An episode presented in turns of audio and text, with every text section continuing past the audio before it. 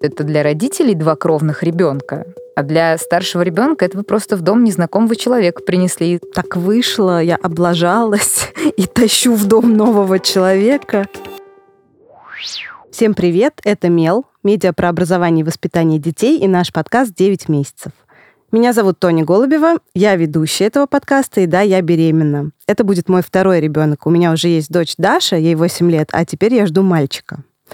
Прошлый выпуск э, нашего подкаста получился, наверное, самым необычным из всех. Его гостями стали не эксперты, не врачи, не психологи и даже не мамы, а дети. В том числе моя дочка Даша. И поскольку эта тема для меня сейчас, наверное, самая животрепещущая, я решила погрузиться в нее поглубже и пригласила клинического психолога и преподавателя психологии Ольгу Викторову, чтобы разложить полученный багаж информации по полочкам и, конечно же, получить какие-то рекомендации, как правильно себя вести со старшими детьми во время беременности, ну и после рождения младшего ребенка. Ольга, здравствуйте. Да, здравствуйте. Ольга, дети рассказывали, что родители готовили их заранее к тому, что в семье появится новый ребенок, рассказывали, придумывали какие-то истории, показывали УЗИ. В одной семье даже вместе писали письмо Аисту с просьбой о том, чтобы он принес новенького малыша в семью. Вот скажите, насколько это все правильно и адекватно? Есть ли вообще какая-то универсальная инструкция по тому, как рассказать ребенку о том, что в семье скоро появится еще один малыш? Да, я уже в вашем вопросе, в вашем рассказе уловила несколько интересных моментов. Ну, к счастью, слава богу, если мы говорим о таких научных психологических подходах и обо всем, к чему смогла прийти психология на сегодняшний день с научной точки зрения, ну, так просто, если что, я психолог доказательный, кто основывает свою практику на научных данных. Да, и мы можем все-таки рассуждать о том, что более эффективно, что менее эффективно, что работает хорошо, что не очень хорошо работает. Да, ребенка, конечно, стоит старшего заранее готовить к появлению второго ребенка в семье, потому что появление любого ребенка по счету в семье это ситуация такого нормативного семейного кризиса. То есть это здорово, конечно, но это и стресс. Ну вот сегодня это не тема нашего подкаста, но так закину маленькую удочку, тоже, мне кажется, это интересный момент. Причем для современного человека стресс гораздо больше, чем для человека много лет назад. Да, я вот вижу, как меня Тони смотрит удивленными глазами. да, на самом деле это так, потому что, ну, по сути, мы сейчас живем в условиях, которые очень сильно отличаются от тех условий, к которым изначально наша психика была адаптирована. То есть вот эта среда, большой город, да, наличие домов, квартир, достаточно изолированный образ жизни, да, это среда для нас искусственная, потому что мы изначально как некоторый эволюционно-биологический вид сформировались, и вот за то время, пока мы себе такую среду создали, эволюция никак не успела нас подготовить к этой среде, то есть мы никак не изменились. Наша психика, она никак не изменилась.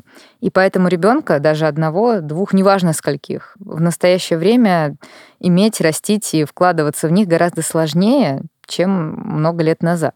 Поскольку это стресс, то, конечно, мы все готовимся, и старшему ребенку мы рассказываем, что же будет происходить. Вот у вас в вопросе была история про аиста. Но тут вообще не очень понятно, откуда он взялся, потому что есть такое общее правило, наверное, глобальное, не только про семью, не только про второго ребенка. Детям лучше не развивать такое магическое мышление. Оно у них и так, в принципе, неплохо развито, у детей есть куча фантазий, им не надо в этом помогать. Если взрослые будут рассказывать про каких-то аистов, ну, это будет ну, не, не очень понятно, и не очень понятно... Да, это опять же, это я привязываю сейчас только к деталям да, того, что вы, Тонь, сказали. Не очень понятно, почему ребенок вместе с родителями должен писать письмо и просить какого-то еще одного малыша потому что все-таки решение завести еще одного ребенка, неважно, второго, третьего, пятого, десятого, первого, это решение родителей, да, это не решение ребенка. Вот, поэтому ребенку мы говорим правду, реалистичную правду. И реалистичная правда, она заключается в том, что мы с твоим папой, да, или мы с твоей мамой, в зависимости, или мы вместе, если родители собрались вместе, да, решили, что у нас в семье появится еще один ребенок. Твой братик или сестричка, ну, в зависимости от того, на каком сроке рассказ строится, да, может быть, знают пол ребенка, может быть, не знают, говорят, что у нас появится еще один ребенок, братик, сестричка, кто-то, и наша жизнь, она будет выглядеть вот таким вот образом. И здесь желательно реалистично рассказать, каким образом она будет выглядеть. И многие родители, желая как-то скрасить эту информацию, начинают рассказывать какие-то позитивные вещи, типа вы будете играть вместе, вам будет так хорошо. В общем, давать какие-то прогнозы, не очень имеющие отношение к реальности. Нам важно сказать правду, что мы принесем в дом маленького младенца, мама его родит, да, он первый год будет лежать как кабачок, но потом поползет где-то на середине этого процесса, он будет, возможно, много кричать, да, там, может быть, иногда не будет давать нам спать. Ну, нас с мамой вот мы хотим, чтобы у нас было несколько детей. И тут, наверное, очень важно еще заранее обсудить, как появление второго ребенка коснется границы благополучия первого ребенка. То есть, конечно же, нам желательно Вообще желательно нам хотелось бы, чтобы дети уже в 21 веке у людей появлялись не от скуки, не для решения проблем, не от недостатка чего-то там, не знаю, острых ощущений, а от переизбытка, когда у нас есть чем поделиться.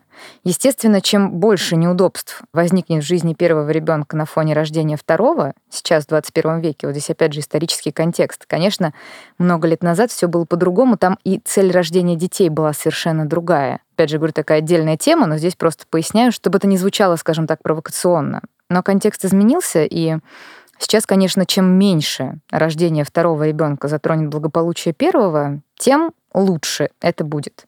Поэтому родителям необходимо как-то заранее обозначить, будет ли там у них отдельная комната, придется ли им со временем делить одну и ту же комнату.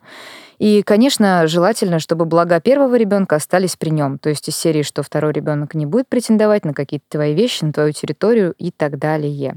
Потому что, конечно, если это будет затрагивать очень сильно второй ребенок первого, то там будет гораздо больше проблем и гораздо больше ревности. Ольга, ну получается, что это вопрос не одного разговора, а может быть целой вообще серии разговоров на протяжении всей беременности, потому что я помню вот свой первый диалог с Дашей, своей дочкой.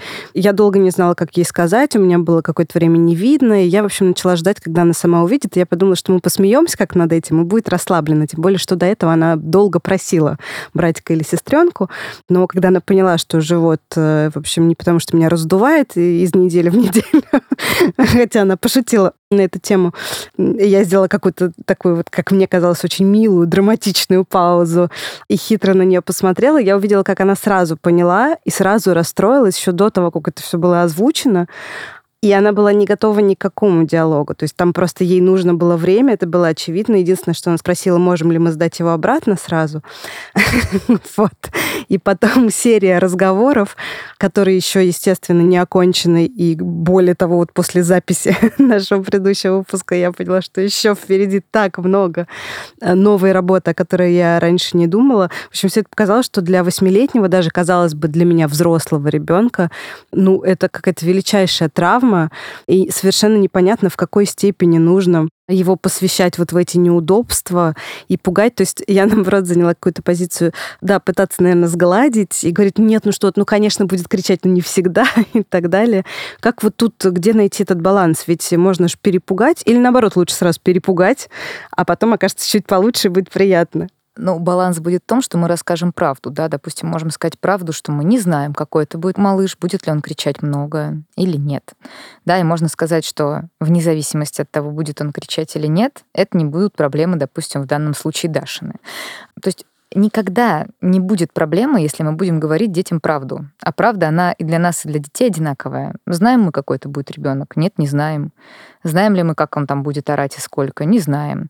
Но мы, скорее всего, знаем, где он будет физически находиться, кто о нем будет физически заботиться, и как, возможно, изменится образ жизни Даши по факту появления этого нового малыша. Мы можем выразить свои ожидания в сторону, возможно, какого-то поведения старшего ребенка или его реакции, но это не в том плане, что мы там ждем, что он будет как-то заботиться, воспитывать и так далее, заменит няньку и всех возможных ассистентов э, для младшего ребенка. Нет, просто мы можем выразить ожидание, что я не знаю, какие у тебя будут чувства по отношению к твоему брату, да, к сестре, там, когда этот ребенок появится, когда мы его принесем. Они могут быть у тебя разными. Мне бы хотелось, чтобы может быть, ты говорил, говорила мне обо всем, что с тобой происходит. Мы всегда можем поговорить, мы всегда можем все обсудить. Ты можешь испытывать разные чувства, это абсолютно нормально. Плюс можно еще как-то спланировать, и это будет хорошей идеей, то, как будет проводиться время.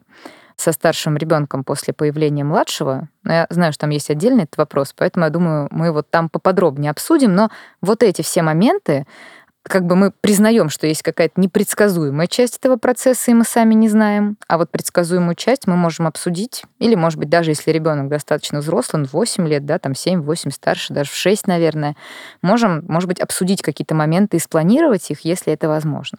Ну, то есть это нормально признаваться ребенку в том, что ты не знаешь, потому что у меня какой-то вот сейчас внутренний конфликт по этому поводу, а мне кажется, что это добавит ей тревожности, как она рассчитывает на меня как на какой-то вот такой рупор истины, а я говорю, да я не знаю. Ну, и это правда, безусловно. Я не знаю, будет ли он такой или секой. Мы не знали, какая будешь ты, и вот ты была такая, и поэтому я могу предположить, что, может быть, будет вот так, а может быть, так не будет.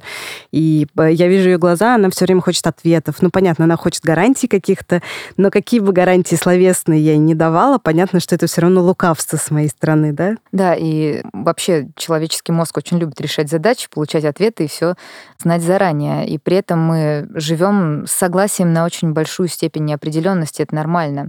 И у нас иногда бывает такое желание улучшить жизнь ребенку, неважно какому, первому, второму, просто обоим, просто улучшить жизнь ребенку, чтобы ребенку было только хорошо. Но если мы так э, задумаемся, как это функционирует в какой-то долгосрочной перспективе, то мы можем увидеть, что желание сделать хорошо по факту делает плохо, потому что мы начинаем быть таким валидатором для своего ребенка, обещателем того, что все будет окей. И даже если родители до какой-то степени готовы обеспечить это окей, то потом ребенок выйдет во взрослую жизнь, и там такого не будет. То есть один из таких функциональных моментов — это наша адаптация и к неопределенности, и к тому, что нельзя все знать заранее. И мы скорее сослужим хорошую службу ребенку в том, что будем признаваться в своих чувствах и нормализовывать чувства ребенка и свои тоже, да, то есть что это нормально не знать, это нормально переживать, но все, что в наших силах, мы сделаем в этом смысле. И гораздо хуже будет, если мы дадим ребенку какие-то обещания, которые потом по факту не сможем выполнить. Вот здесь нам предъявят очень сильно и очень много. И это способно ребенка сильно расстроить. Там вот несколько раз, Тонь, прозвучали слова про травматизацию, но все-таки для того, чтобы вообще ребенку в более-менее благополучной семье, даже с социальной точки зрения, нанести прям какую-то сильную травму, надо прям очень сильно постараться. Ну, наверное, вот в таком контексте надо родить второго ребенка, а первого сдать детский дом на этом фоне. Вот тогда это будет травма. Ну, кстати, мы знаем, ну, не про детский дом, не настолько радикальная история, но мы знаем примеры, когда родители, например, отсылали да, старшего ребенка к бабушке на три месяца, чтобы вот пока вот быт наладится с младшим. Вот это, наверное, да, самый худший сценарий. Надо в контексте смотреть. Если, допустим, бабушка кайфовая, ребенку с бабушкой а. вообще, может, было лучше, чем с родителями, то совершенно не обязательно. То есть, на самом деле, понятие вот такой травматизации в психологии, оно очень широко, и там очень много факторов играет роль, вплоть даже до генетических факторов. То есть mm. есть люди, которые попадают в одинаково плохую ситуацию, но у кого-то формируется вот эта травматика, а у кого-то нет. Так что пока это вопрос очень сложный, но одно совершенно ясно, что чтобы нанести травму человеку, надо прям постараться, то есть ввести его в такой уровень стресса, который он сам не может пережить, и нет рядом никого, кто мог бы ему помочь пережить этот момент. Да, вот тогда, да, это уже такой задел на травматизацию будет. Вот мы чуть позже действительно коснемся вопроса того, как организовать быт и совместное времяпрепровождение после рождения ребенка, но то, что мы услышали в прошлом выпуске от одной нашей гости Яси, которая 11 лет, она сказала, что ее очень сильно расстроило то, что еще во время беременности мама стала меньше времени с ней проводить. И я увидела, как Даша тоже кивала и поддакивала. Это действительно является правдой по ряду причин. Да, тут она даже не имеет смысла оправдываться, начиная от того, что ты чувствуешь себя очень по-разному на протяжении этих девяти месяцев, и заканчивая тем, что, в общем, никто не отменял работу, да, и какие-то другие. А как тут себя вести? Именно еще когда ребенка нет, ну, нового ребенка нет, а ты со старшим уже, ну, минимизируешь, получается, свое время времяпрепровождения? Нужно как-то его более качественным, что ли, делать, да, несмотря на сокращение количества? Ну, тут, опять же, честность лучшая политика. Можно ребенку рассказать, что объективно состояние меняется, сил становится меньше, организм работает на еще какую-то цель, какую-то задачу решает.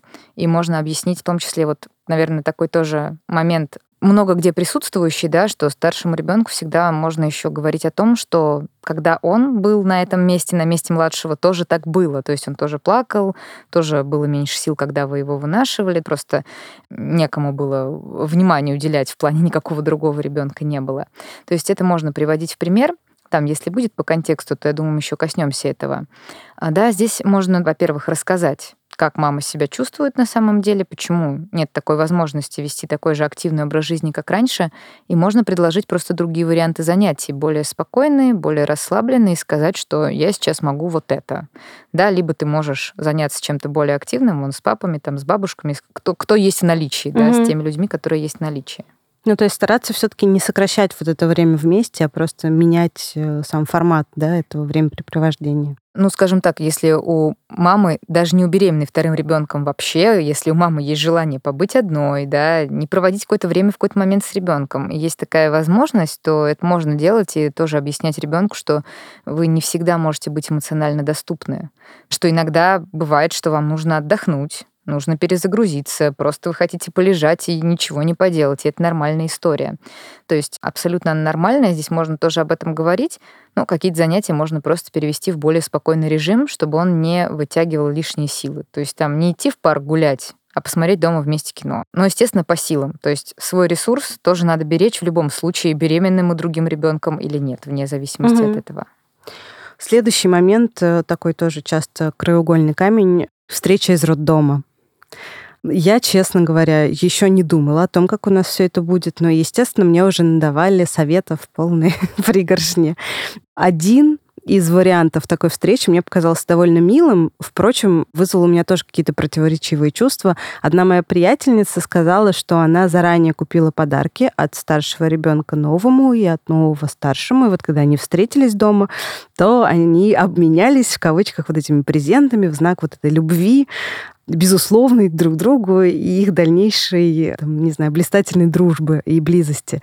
С одной стороны, прикольно, действительно, я чувствую, как, например, Даша очень ревностно, что начинает дарить какие-то малышковые вещи, и ей не объяснишь, ну, я пытаюсь объяснить, но в смысле это не является для нее каким-то весомым аргументом, что ей тоже что-то дарили, и мне подумалось, что, наверное, да, если какие-то подарки ей преподнести, может быть, это как-то скрасит на время, ее впечатление с другой стороны, но это вроде как странно. Я не знаю, почему мне показалось это странно. Возможно, потому что ну, всем же очевидно, что этот малыш, он еще сам ничего не может, он не может ничего выбрать, подарить. Это сделала я. Почему мне да, от себя не подарить что-то? В общем, прокомментируйте, пожалуйста, как-нибудь эту ситуацию. Как, в принципе, можно устроить э, встречу двух детей после роддома? Ну, на самом деле, не зря это вам показалось странным, потому что оно действительно странно. Оно так в здравый смысл а, не очень вписывается. И дети, кстати говоря, там уже от трех лет при отсутствии каких-то речевых нарушений вообще не очень любят, когда их прям откровенно дурят. Ну, они не глупые, правда. Да, они вполне понимают, что происходит. Те ситуации, где слишком много нашего внимания, они воспринимаются сразу как и что-то из ряда вон выходящее. То тревожность, да? Не обязательно тревожность. Она может быть как позитивной, так и негативной ситуации, да, но как бы мы же каждый день не совершаем какие-то такие супер э, интересные, нестандартные вещи. Поэтому чем больше где-то нашего внимания, тем для ребенка эта ситуация больше выбивается из какого-то обыденного уровня жизни, неважно, в позитивную, в негативную сторону. Просто не всегда мы можем угадать, в позитивную ли сторону оно выбьется, или в негативную ли оно. Наверное, если говорить о вот этой вот встрече из роддома, то, наверное, я бы здесь остановилась на таком варианте, вообще совершенно обыденном и простом. Да, вы просто заранее рассказываете ребенку, что в какой-то момент брат или сестра будут рождаться, и маме придется уехать в роддом. И потом через какое-то время она просто вернется из роддома вот э, с малышом. Да, и в зависимости от вашего пожелания, допустим, можно сказать старшему ребенку, в данном случае Даше, что ты можешь поехать, допустим, встречать маму из роддома. Ну, что обычно дарят э, женщины? Ну, цветы обычно, да, там какие-то, ну, что-то, может быть, какие-то шары, там, ну, что-то на выписку, если вас это интересует. Хотя, опять же, выписку у вас может пройти абсолютно вот стандартно и спокойно. Если мы хотим для ребенка сделать обыденной вот эту ситуацию рождения другого человека, ее не надо обставлять кучей каких-то вот таких вот факторов специальных, да, мы даже знаем, что есть практика и совместных семейных родов и всего остального, и все это направлено на нормализацию этого процесса, потому что изначально он как раз таким и был вполне ну, нормализованным. Не было в этом ничего сверхъестественного. если мы не хотим придавать этому излишнее значение, то можно опять же рассказать старшему ребенку, как будет происходить отъезд мамы на роды там. И опять же, можно сказать, что, ну, не знаем мы, сколько она времени проведет в роддоме, да, по-разному бывает. Потом мы будем ее встречать, забирать. Если ты хочешь, ты можешь поехать в роддом, тоже вместе со всеми ее встретить. Если ты хочешь, ты можешь подождать дома. Ну, потом просто мама придет, ты уже сможешь познакомиться с твоим братиком или сестричкой. Дальше в спокойном режиме а, мама выходит из роддома, либо старший ребенок встречает ее со всеми, либо встречает дома, и какой-то обмен подарками здесь вообще ну, абсолютно не обязателен. Вы можете скорее что-то сделать для всей семьи в целом. Может быть, там заказать торт, попить чаю, чтобы это было для всех, да, а не просто обмен подарками между детьми. Вот что меня постоянно смущает в этом во всем. У меня тоже не было никакой выписки из роддома в первый раз. Я даже о таком не думала. И это не потому, что я не знала, что существует выписка. Ну, просто, ну, мы, вот мы современные молодые люди, ну, нафига нам эта выписка? А мне муж еще одежду забыл привезти. Я в драной кровяной какой-то ночной рубашке, в которой там неделю провела. В общем, последнее, что я хотела, чтобы меня, да, кто-то видел вообще в этом виде. Но как только возникает фактор еще одного ребенка, такое ощущение, что как мы праздники для детей делаем, да, то э, вот этот соблазн превратить все для ребенка в какое-то событие очень велик. То есть я сама не знаю, почему у меня в голове возникла мысль о том, что а вот второй раз, если у нас новый зритель уже появился, то выписка должна быть что она вообще в принципе должна быть. Я начала думать, а какие бывают выписки? Так, выписка вообще, что это такое? Да, что там шарики, голубей спускают, я видела в небо, ну какие-то прочие. Я не против того, что кому-то это нравится, но мне это было не свойственно никогда. И вдруг вот сам факт наличия другого ребенка поставил для меня под сомнение мою сущность. Это удивительно, конечно. Первое, что Даша сказала, когда папа сказал внезапно, что он хочет пойти со мной на род, и Даша сказала, ну я тогда тоже хочу.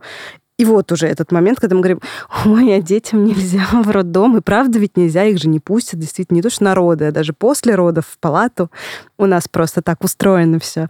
И вот оно тоже уже выбивается сразу из этого какого-то нормального, да, и ритма жизни, вообще нормальной жизни, что это что-то такое вот невероятное, особенное, куда ребенку почему-то нельзя что и наталкивает меня бесконечно на мысль, что надо, значит, как-то это все развеселить. Ольга, ну, что касается подарков, вторая часть вопроса относительно подарков старшему, а стоит ли вообще пытаться ну, с помощью подарков как тоже исправить ситуацию не от младшего старшему, а в целом, вот, чтобы другие люди, например, бабушки и дедушки на рождение маленького нового члена семьи э, дарили еще что-то старшему ребенку. Вот сказать им прям, мам, слушай, а купи Даше тоже что-нибудь, чтобы она не расстраивалась. А, вот я мысль-то вспомнила. Там так. был э, идея обменяться подарками в рамках э, обещания друг другу какой-то безусловной любви. И это еще одна интересная тема, на которую можно говорить долго, но, к сожалению, надо признать, что, во-первых, психологии это сложно ответить на вопрос, а что это такое безусловная любовь? Это не очень понятно, что такое безусловная любовь. Если начинать разбираться в этом вопросе, то какая-то безусловная любовь — это такая говоря, не знаю, каким-нибудь таким духовным языком, очень высокая вибрация, до которой надо дорасти вообще любому человеку. Она даже от родителя к ребенку не всегда свойственна, как вот безусловная любовь. Это на самом деле такое настолько высокого ранга понятие, это настолько надо свою личность прокачать, чтобы вообще вот по отношению к миру, к другим людям, неважно к кому, уметь испытывать такие чувства, что уж детям как-то вот обмениваться такими штуками было бы очень странно особенно вот в контексте безусловной любви, то есть мы вообще даже не говорим о том, что они любить-то друг друга обязаны. То есть дальше там, мне кажется, тоже был такой mm-hmm. вопрос по контексту, мы об этом поговорим, да, что мы не можем требовать от кого-то по заказу что-то почувствовать, в том числе у ребенка требовать, чтобы он как-то там полюбил своего брата или сестру, потому что это для родителей два кровных ребенка, а для старшего ребенка это вы просто в дом незнакомого человека принесли, и как надо с ним выстраивать отношения. А вообще вот идеи этих подарков, опять же, можно избежать достаточно, вот, ну никак, не скромное такое слово в русском языке не очень, да, не скромное, а просто без лишнего внимания вот этой выпиской, да, приехали домой спокойно, можно даже в этот день там не звать каких-то родственников э, весь табун, чтобы он там был, потому что э, вообще неплохо бы, чтобы вот эта узкая семья, в которой ребенок появился, как-то к нему адаптировалась. То есть, может, там недели-две какого-то вашего пребывания вот этой узкой семьей, когда вы адаптируетесь к ребенку, но здесь надо смотреть по степени комфорта, как бы для каждой семьи свой какой-то вариант, но желательно здесь не звать родственников, потому что надо не собирать там никого, а ориентироваться на уровень комфорта свой личный и всей семьи. И если выписка будет такая спокойная, просто вы приедете с ребенком домой, может быть, закажете просто какой-то тортик, все его поедите, но, скорее всего, все вещи на ближайшие полгода ребенку маленькому, как правило, уже к этому времени куплены, да, либо, может быть, что-то осталось от старшего, да, то есть там, как правило, все есть, нет чего-то такого, в чем все остро будут нуждаться. Если через какое-то время будут приезжать родственники и дарить малышу подарки, то здесь тоже можно старшему объяснить, что с тобой такое было. Как бы если тебе что-то надо, ты скажи, мы тебе и так купим. Как бы, ну, не проблема. Если тебе что-то сейчас остро захотелось на этом фоне, пожалуйста. Но специально дарить еще и старшему подарки, что вот и тебе, и ему, это не обязательно, потому что мы таким образом пытаемся уравнять детей, но они никогда не будут равными. Вот, мне кажется, дальше будут еще вопросы про безусловную любовь, равенство и прочее. Они не будут равными, потому что это два уникальных человека. И если мы каждому даем там по куску шоколада, это не значит, что каждому надо по куску шоколада. Кому-то, может, вообще не надо, потому что он их не любит, а кому-то хочется два, потому что ему вот сейчас хочется. Поэтому про старшего можно сказать, что вот маленький родился, как бы тебе же на день рождения дарят подарки на твой, да, и никому бы, ну, как бы там, родителям не дарят в честь этого, да, кому-то еще не дарят в честь этого. Также у вас, у каждого есть свой день рождения и дарят подарки. Если мы говорим конкретно про день рождения, Сейчас он родился, дарит ему. Когда ты рождалась, дарили тебе. Когда у каждого из вас будут дни рождения, будут дарить тебе, да, потом ему, ну, в зависимости там, у кого он раньше в течение года наступает. И здесь мы можем сказать, что если что-то хочется, не проблема, мы купим, пожалуйста. А подарки просто так, ну, сейчас дарит ему, и ты можешь ему что-то подарить, если хочешь. А не хочешь, не надо.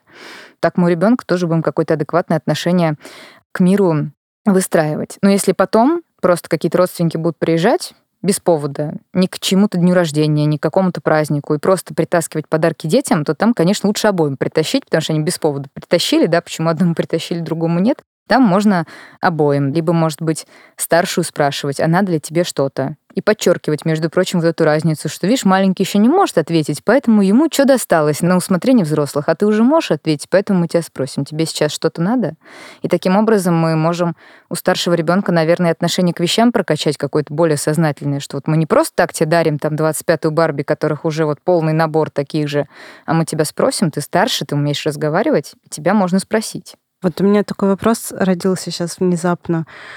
Получается, что все, о чем я говорю, что меня тревожит, сейчас исходит из какой-то идеи и реально из чувства вины, что так вышло, я облажалась и тащу в дом нового человека, Даша не хотела, но вот я так вот получилось, прости меня, пожалуйста, ради бога, что сделать для того, чтобы ты меньше нервничала? То есть все реально исходит из того, что ей это неприятно, просто потому что она озвучила на самом деле, что это неприятно. Если бы она, конечно, сказала, ой, да, как классно, я бы, может быть, меньше об этом думала, но уже как есть она это чувствует. Понятно, что у нее есть также и свои чувства, эмоции, тоже подогреваемые очень сильно ее социальной жизнью во дворе, в школе и так далее, где все ей говорят, что младшие дети — это кошмар, ужас, тебя теперь не будут любить, а еще тебя будут, не знаю, выгонять на мороз, стоять на горох и так далее. Вот, она начинает этим манипулировать очень сильно, что отлично ложится на мое чувство вины. И вот я такая уже бесконечно жонглирую какими-то понятиями, которые, в принципе, мне были не свойственны даже никогда. Ну, то есть я никогда не думала, что она супер хрупкая. Эта мысль покинула меня в первый же, кажется, там день, когда я ей на голову iPhone уронила. Принимаю поздравления. Я потому что, о, ничего, не сломалось, держится. Кажется, не зря они говорят, что они не сгибаемы. Вот, но сейчас действительно я постоянно исхожу из мысли, как бы вот так вот сгладить, извиниться за то, что это вообще все происходит. Прости меня ради бога, что мы такую фигню творим. Это удивительно. Да, здесь просто, наверное, нужно в этот момент как-то отделить свои желания и ценности от желаний и ценностей старшего ребенка. Понятное дело, что, возможно, как бы, ну, это нормально, что у Даши этого не было в планах и не могло быть, но вы рожаете не ей брата там, да, а вы рожаете себе второго ребенка. Вот, и это очень важно просто помнить, что это было ваше решение, основанное на каких-то ваших ценностях, что почему-то вы решили, что в вашей семье этот второй ребенок будет. И дальше это можно тоже озвучивать. То есть, когда вы понимаете, что начинается какая-то манипуляция, да, что как-то это уже все не в то русло идет, здесь можно отделить и сказать, что слушай, ты как была нашей дочерью, ты так и останешься нашей дочерью. У нас появится второй ребенок. Это, конечно, внесет некоторые изменения в жизнь, но это никак не изменит того, что ты останешься нашей дочерью, будешь жить свою жизнь. И насколько это возможно, это тебя не затронет, да, мы от тебя ничего не требуем. У тебя нет никаких обязанностей по отношению к этому ребенку, ну, кроме тех обязанностей, которые у тебя есть по отношению ко всем людям, в смысле не надо другим людям целенаправленно делать плохо. Это все, что мы от тебя хотели бы твоя жизнь остается твоей жизнью. Это наша жизнь большей частью. Ну, правильно я понимаю, что вот по организации вообще, не знаю, досуга, недосуга, ну какого-то вообще их взаимодействия двух детей, нужно тоже смотреть э, по старшему ребенку, то есть не пытаться сразу выстроить, что а давай ты будешь, не знаю, помогать мне менять подгузники, в общем, как-то придумать какое-то совместное что-то и как-то их пытаться сблизить, а просто вообще первое время понаблюдать, как она будет сама себя вести, например, да, и как она вокруг этого ребенка будет ходить или не будет. Здесь, опять же, тоже можно просто снять с этого какой-то лишний стресс, дать свободу действий, сказать, вот будет маленький, я буду о нем заботиться, да, я буду ему больше, возможно, уделять времени физически, потому что ему это необходимо, потому что, видишь, как бы ты ходишь, ты можешь сама взять ложку и поесть, ты можешь открыть рот и сказать, что тебе надо. Он пока не может. Все, что он может, это орать. Он хочет есть, он будет орать. У него мокрая попа, он будет орать. И у него просто настроение не сдалось с утра, он будет орать. И когда ты была маленькая, мы тоже для тебя это делали. Сейчас ты просто чуть меньше нуждаешься в таком внимании. Ты нуждаешься в другом внимании, наверное, тебе хочется поговорить, что-то обсудить, куда-то сходить, и мы с тобой обязательно будем это делать. Да, и здесь можно Дальше, опять же, раскрывая, вот как будет устроена жизнь, когда появится малыш, сказать, что он здесь есть, я о нем забочусь. Если ты хочешь с ним пообщаться, хочешь что-то поделать, тебе интересно, скажи, подойди, ты можешь пообщаться, поделать, но это совершенно не обязательно, да, ты можешь жить своей жизнью, заниматься своими делами, да, тебя никто абсолютно не ограничивает, ничего от тебя не требует. Ну а вот, предположим, есть же другие ситуации. Я, кстати, допускаю, что в итоге у нас тоже так может выйти, потому что мы думаем одно, на деле происходит по-разному.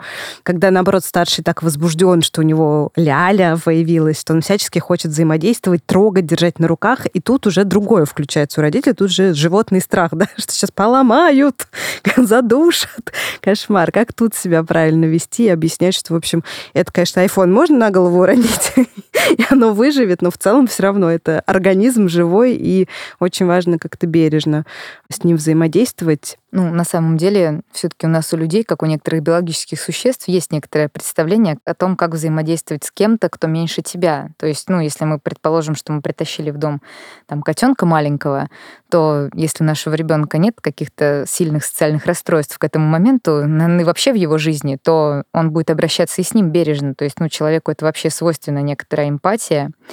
И если уж старший захочет пойти общаться к младшему ребенку, и мы здесь сейчас говорим, ну, понятно, когда там прям совсем маленькая разница в возрасте, там может еще не быть этого понимания, там, может быть, в 3-4 года еще так вот сложно, но лет в 5, 6, 7, 8 дальше уже.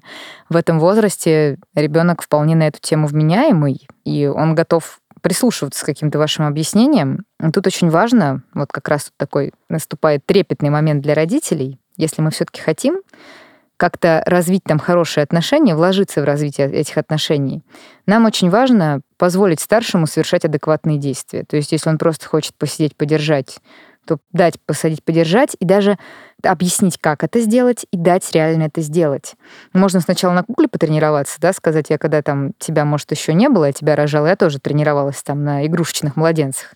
Ну, если, допустим, выходили в какую-нибудь школу для да, то а, почему нет? И сказать, давай попробуешь вот куклу, давай потренируемся, как взять ребенка, и дальше ты можешь взять своего брата, пожалуйста, можешь взять, можешь с ним посидеть. То есть те действия, которые не являются каким-то членовредительством, то есть из серии там специально делать плохо своему брату, сестре, вот все действия, которые к этому не относятся, нам очень важно позволить делать старшему, если у него есть такой порыв. То есть, находясь рядом, спокойно, объясняя, проговаривая, собственно, как это делать, что это, что это нормально, позволить посидеть, подержать, покатать коляску. И чем больше мы будем поддерживать это своим вниманием каким-то, тем больше этого будет, этого конструктивного взаимодействия. По сути дела, появление каждого следующего члена семьи — это такая перетрясание ролей, перетасовка. Каждый начинает занимать какую-то новую позицию. Была мама одного ребенка, стал мама двух детей. Был просто единственный ребенок, стал там старшим ребенком. То есть позиции вот так все время будут меняться. Да, и нам очень важно старшему дать занять ну, какую-то позицию. Но это на самом деле тоже интересная тема, что мы тоже своим вниманием, направленным потом на поведение первого ребенка и второго, будем позволять им занимать какие-то позиции. То есть, грубо говоря, какое поведение притягивает наше внимание, таким мы и делаем ребенка. И вот тут э, иногда между старшими и младшими детьми начинаются очень веселые игры, то, что один может занимать какую-то, ну, целенаправленно негативным поведением привлекать внимание родителей, да, или немощным наоборот, и занимать такую позицию. И родители как бы имеют на руках вот эти вот карты, поддержать ли это своим вниманием Или наоборот, где-то обойти вниманием какие-то слабые стороны поддержать сильные. Поэтому, если мы хотим, чтобы старший был как-то включен, и его интерес подкреплялся, то важно ему позволить проявить вот эту вот такую адекватную инициативу. Нужно ли вообще пытаться реально выстроить какие-то взаимоотношения между детьми? Вы совершенно справедливо заметили, что для ребенка это чужой человек. Да, поэтому отношения мы будем выстраивать, опять же, адекватные этому контексту. А какие это могут быть отношения? Ревность будет всегда. То есть какая бы ни была пушистая, идеальная, супер, мега, переидеальная семья, всегда некоторая ревность будет присутствовать. Ну, пожалуй, только она очень большой разницей в возрасте нивелируется. То есть если мы прям благополучно до какого-нибудь подросткового, предподросткового или после подросткового возраста дорастили одного ребенка, потом родили второго, вот там при условии, что мы были прям очень грамотными такими родителями с точки зрения психологической. Я не говорю идеальными, упаси Господь, нет идеальных. Но такими достаточно грамотными, там это может просто за счет большой разницы в возрасте как-то переиграться. Да, ну, у близнецов, соответственно, ее, скорее всего, будет меньше у двойников, которые, ну, вместе родились. А так ревность у нас случается всегда как раз потому, что появился просто какой-то чужой человек, и борется тут за ресурсы. Поэтому то, что мы можем сделать, это так организовать эти отношения, чтобы там было меньше трений. То есть снизить количество борьбы за ресурсов. Это в наших силах. Каждому выделить какое-то личное пространство и сделать так, чтобы потребности одного ребенка не перекрывали потребности другого. У вас в возрасте такая большая разница между детьми, но если мы говорим о детях помладше, у которых, допустим, 2-3 года разницы, и вот маленький дорастает до какого-то уровня, когда уже он тоже заинтересован в каких-то предметах, игрушках, да, он ведет какой-то активный образ жизни, Тогда родителям неплохо бы выстроить некоторое понятие границ между детьми, которое само не выстроится без нашего какого-то вмешательства помочь детям поделить игрушки на игрушки одного ребенка, игрушки второго, общие игрушки, ввести понятие личных границ. Если у детей есть разные комнаты, вообще отлично. Если нет разных комнат, но там, я сейчас говорю про детей, может, чуть более младшего возраста, то старшему ребенку, допустим, можно поставить палатку или шалаш, который будет только его палаткой и только его шалашом. И туда только после спрашивания можно заходить. Точно так же про вещи, про игрушки, что прежде чем что-то взять, мы спрашиваем. Естественно, за маленького ребенка это придется делать родителям какое-то время и распределить свое время между детьми так, чтобы они не страдали в его отсутствии. То есть нам хотелось бы, чтобы минут 20 в течение дня мама принадлежала только одному ребенку, и папа тоже. И чтобы существовало какое-то понятие, что куда-то, может быть, раз в неделю, раз в две мы сходили, взяв только одного ребенка. И, конечно, в первое время это будет актуальнее для старшего ребенка. Потому что до трех лет дети больше заинтересованы в количественном внимании, то есть мама так рядом мелькает, этого, в принципе, достаточно. Она просто здесь, она готова удовлетворить мои потребности. После трех лет вопрос уже качественного внимания, то есть мама реально включена в мою деятельность, ей интересно. Поэтому ставку именно на качественное времяпрепровождение нужно сделать со старшим изначально, да, и снизить количество борьбы за ресурсы и обеспечить вот это вот соблюдение личных границ быть таким рефери, который не дает детям портить жизнь друг другу. Это, кстати, то, о чем говорила вот э, старшая девочка, старшая из наших гостей прошлого выпуска Яся, 11-летняя, что ей, по сути, не хватало, не хватает двух вещей. Это ее отдельного времени с каждым из родителей и ее отдельных вещей, своих. Вот. То есть вот эта вся история про удобства с донашиванием, доигрыванием и так далее, в идеальном мире нужно от нее да, как-то отказываться. И понятно, что так дешевле, и понятно, что удобнее всем, но... Да, действительно так, потому что нам очень ценно и общение друг с другом, и личное пространство тоже. И поэтому это важно, особенно в детском возрасте, потому что идет становление личности, и уже в таком чуть более старшем возрасте хочется выделить свое. То есть это действительно важный момент. И это, наверное, такой повод задуматься о количестве игрушек у детей вообще, потому что очень часто игрушки какие-то даже без желания детей просто приходят к ним, не то чтобы они были очень нужны, и потом всего этого много, и что с этим делать непонятно. А вот побороться за право обладания там э, всегда будет смысл. И, наверное, еще такой моментик скажу к вопросу отношений. Ну, естественно, не сравнивать одного ребенка с другим и не уравнивать детей в своей любви. А как? Вот Даша сразу мне сказала, ты будешь любить его больше. Ну, мне показалось, что естественная реакция будет говорить, да нет, ну как, я буду любить вас одинаково. А потом я думаю, господи, что я несу? Как это я буду любить? Я не знаю, во-первых, как я буду любить, почему одинаково, ну то есть... Да, поэтому здесь правильный ответ. Я буду любить вас по-разному. Вы два уникальных разных человека, и у меня не может быть с вами одинаковых отношений, потому что каждый человек уникален. То есть они равны в своей уникальности. Ты моя старшая дочь, это будет мой младший сын, или вот он, это мой младший сын. Да, и вы разные уникальные люди, и я счастлива, что эти два разных уникальных человека живут со мной, и у меня есть возможность узнавать каждого из вас, и у меня есть возможность с каждым из вас строить отношения, и эти отношения будут разными. И в этом ваше равенство, да, ты никогда не можешь стать своим братом, и твой брат никогда не сможет стать тобой.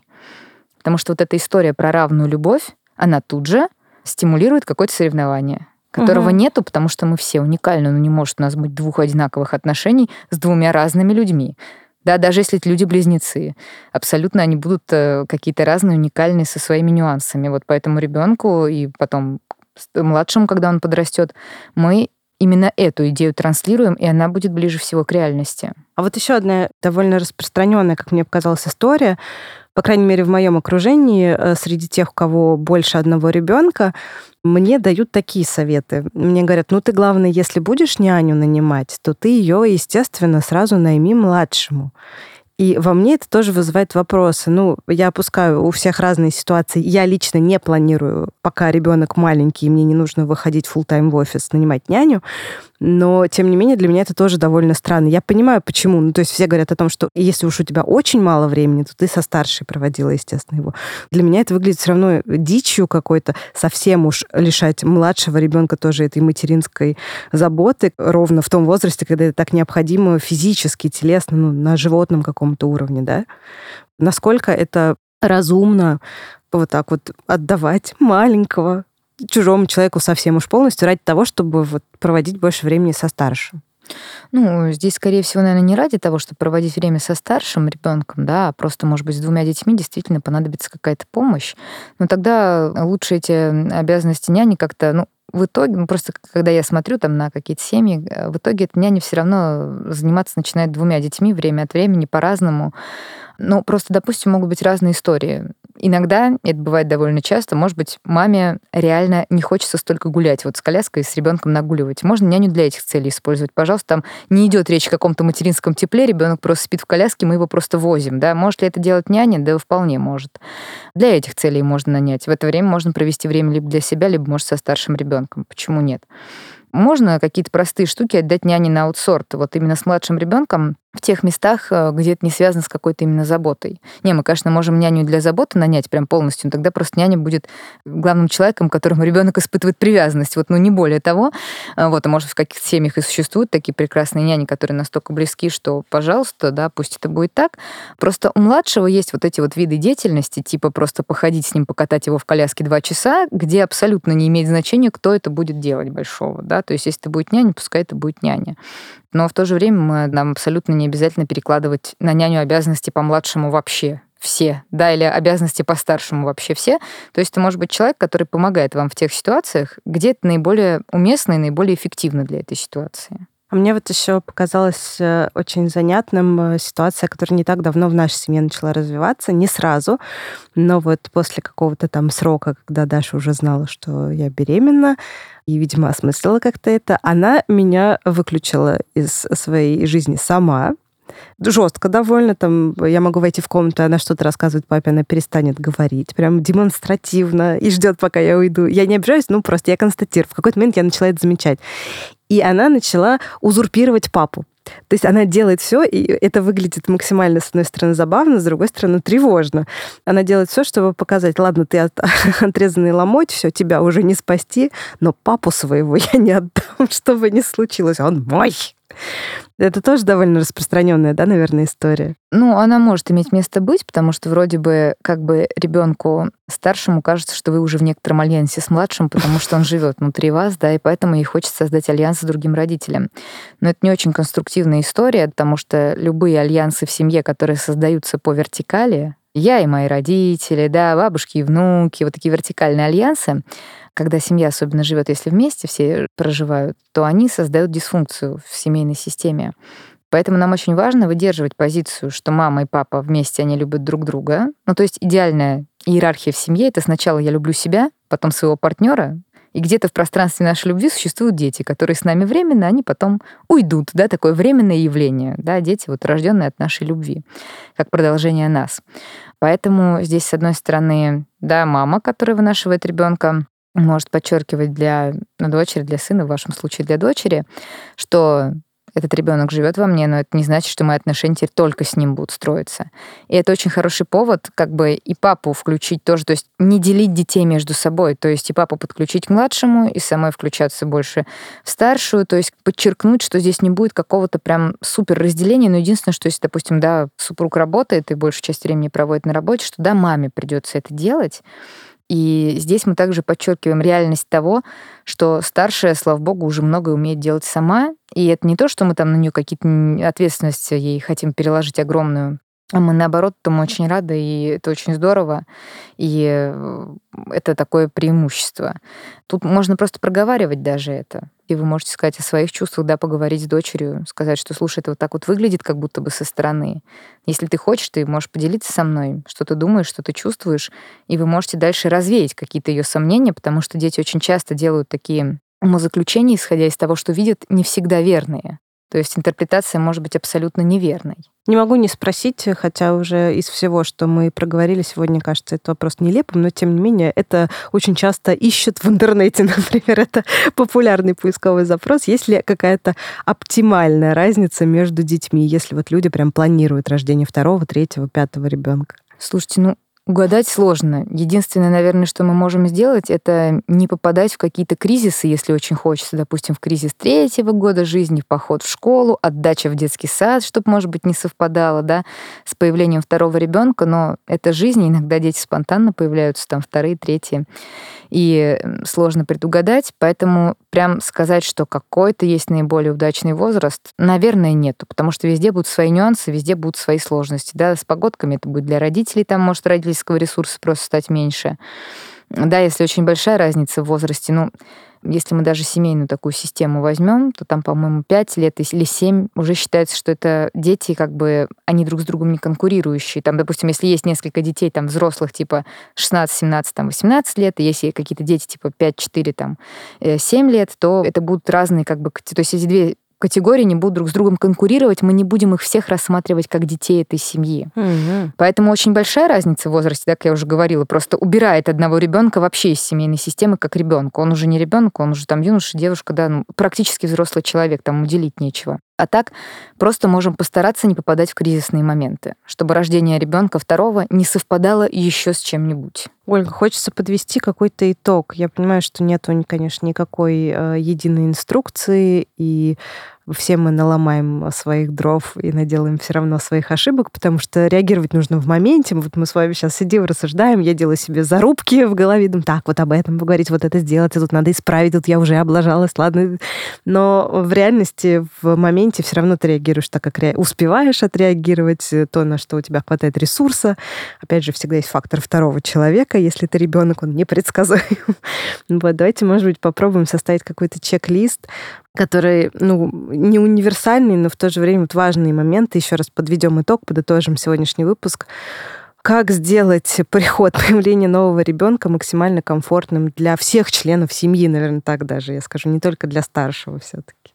Готовиться к этому заранее, продумывать, как будет организован ваш быт и ваша жизнь, говорить об этом, планировать то, что можно спланировать, и признавать, что есть какая-то часть жизни, которую мы не можем спланировать. Да, вести честные разговоры. Чем меньше изменится жизнь второго ребенка, тем лучше, да, потому что мы рожаем этого второго ребенка для себя, он не имеет отношения к старшему как какой-то обязательный объект любви, да, обязательный объект там какой-то заботы и так далее. Главное, чтобы просто один другому не портил жизнь. Неважно, кто кому, да, то есть мы такие общие правила человечности им прививаем. Вот это, пожалуй, основные штуки, да, ну и то, что я сказала по эмоциям, по общению, что мы не запрещаем старшему ребенку чувствовать никакие эмоции, да, не любишь ты младшего, хочешь от него избавиться, ради бога, ты можешь так чувствовать, ты можешь это выразить, напиши все, что думаешь, нарисуй все, что думаешь, нарисуй карикатуру младшего, сожги, выброси, сделай все, что хочешь. Единственное, что эмоции ты можешь чувствовать любые, но другим людям плохо делать не надо. То есть чувства твои все окей. Действия могут быть не окей. Поэтому мы не требуем никаких чувств, мы не запрещаем никаких чувств. Мы признаем все, что происходит со старшим ребенком, позволяем ему выражать, высказывать свои чувства, подчеркиваем, что мы детей любим уникальной любовью, мы их не сравниваем, мы уделяем каждому из них какое-то время и заботимся о вопросе личных границ. Вот, пожалуй, такие основные моменты, которые помогут сделать жизнь всей семьи проще. Но если потом говорить про действия в моменте, если это не какие-то экстремальные моменты, которые требуют быстрых действий, ну там мы, скорее всего, будем просто исходить из э, там, точки зрения безопасности жизни и здоровья всех участников процесса. Но если какие-то моменты не так стремительно развивающиеся, то всегда можно использовать для себя правило остановиться, ответить себе на вопрос, а что происходит в реальности вокруг меня, ответить себе на вопрос, а какие у меня мысли есть по поводу этой реальности, какие я испытываю чувства и как я хочу поступать. И когда у вас есть ответ на эти вопросы, то вы можете решить, точно ли вы хотите поступать именно так, или, может быть, там есть лучшее решение.